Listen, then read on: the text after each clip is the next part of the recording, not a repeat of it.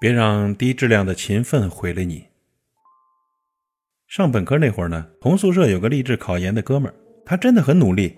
大三一开学，他的书桌上就钉了两张 A4 纸的学习计划，周围围绕着五颜六色的便利贴。他大部分的时间都泡在自习室，偶尔在食堂碰见他呢，也多半是右手举筷夹食，左手捧书注视的状态。可最后呢，那个哥们儿果然没有考上，这个结果我们早已经预见到了。就比如他学考研英语。本来有很多高效记单词的方法，他却偏偏喜欢重复而机械的背诵，似乎声音越大，他的底气越足。有没有真正记住倒是次要的事，甚至抄课本，他自己也知道这是笨方法，但就是觉得这样踏实，于是不厌其烦地一直抄写。英语书法呢，倒真的练好了不少。还记得当时我们问他这么拼命考研为了啥？他回答：为了找一份好工作。这当然无可厚非了。可是，如果最终目的只是为了找一份好工作，那为什么不一开始的时候就向着这个目标努力呢？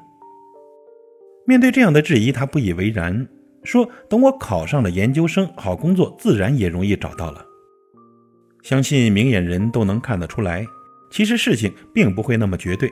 要想找到好工作，参加社会实践，寻找实习机会，丰富并优化简历，补充课堂上学不到的工作技能等等。这些呢，也都是需要去努力的。而他以为只要考上研究生，就等于走上了捷径，可以简化甚至省略掉上面的步骤，不用全面的提升自己，轻易的就能找到好工作。或许呢，他也清楚这并不容易实现，但仍然用每天泡自习室的勤奋来掩饰自己不愿直面现实的懒惰。不走心的努力，都是看起来很努力，拼命做无用功的最大意义。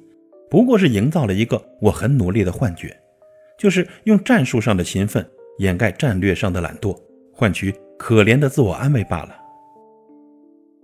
其实呢，稍微留意一下就会发现，这种人很常见，觉得死记硬背就是勤能补拙了，不懂得拱弱补强、有的放矢的学生，只把自己当螺丝，拼命的运转；不懂得升级自己的维度，不想离开舒适区的员工，从未真正了解孩子。以为自己有付出，对孩子能够好，就万事太平的家长等等，这种人早出晚归，鞠躬尽瘁，确实尽了力，但往往并没有真正处理好学习、工作、家庭中的问题。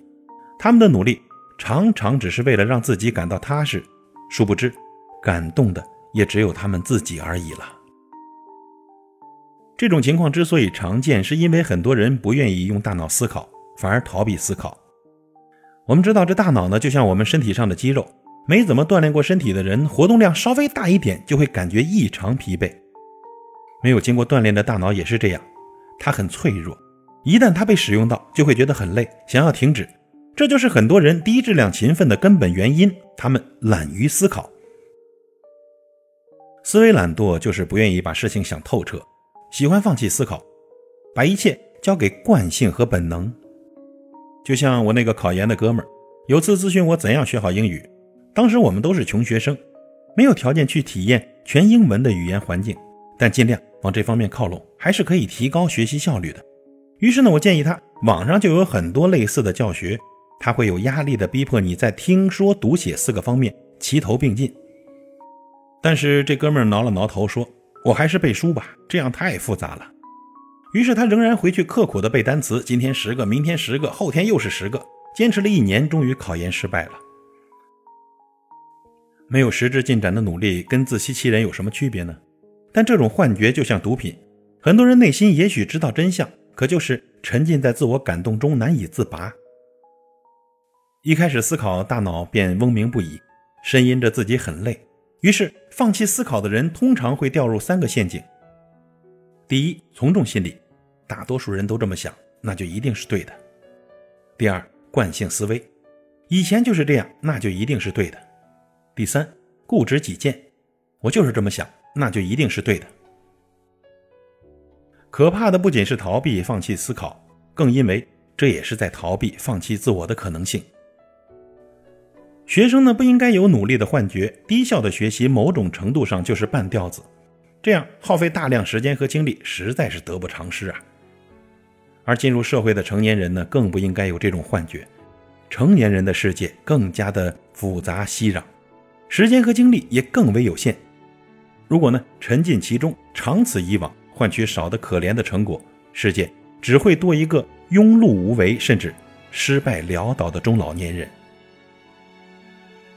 所以，朋友们不要再为低质量勤奋痛苦拉锯了。人生更应该的是分清轻重缓急，有规划和思考，从容不迫的撒网捕鱼。为此呢，大脑也应该像我们的肌肉一样勤于锻炼，才能善于思索。你会发现，这个世界上思维懒惰的人真的太常见了。凡事啊，只要多考虑一些，轻易便能跟他们拉开差距的。别让低质量的勤奋毁了你，加油！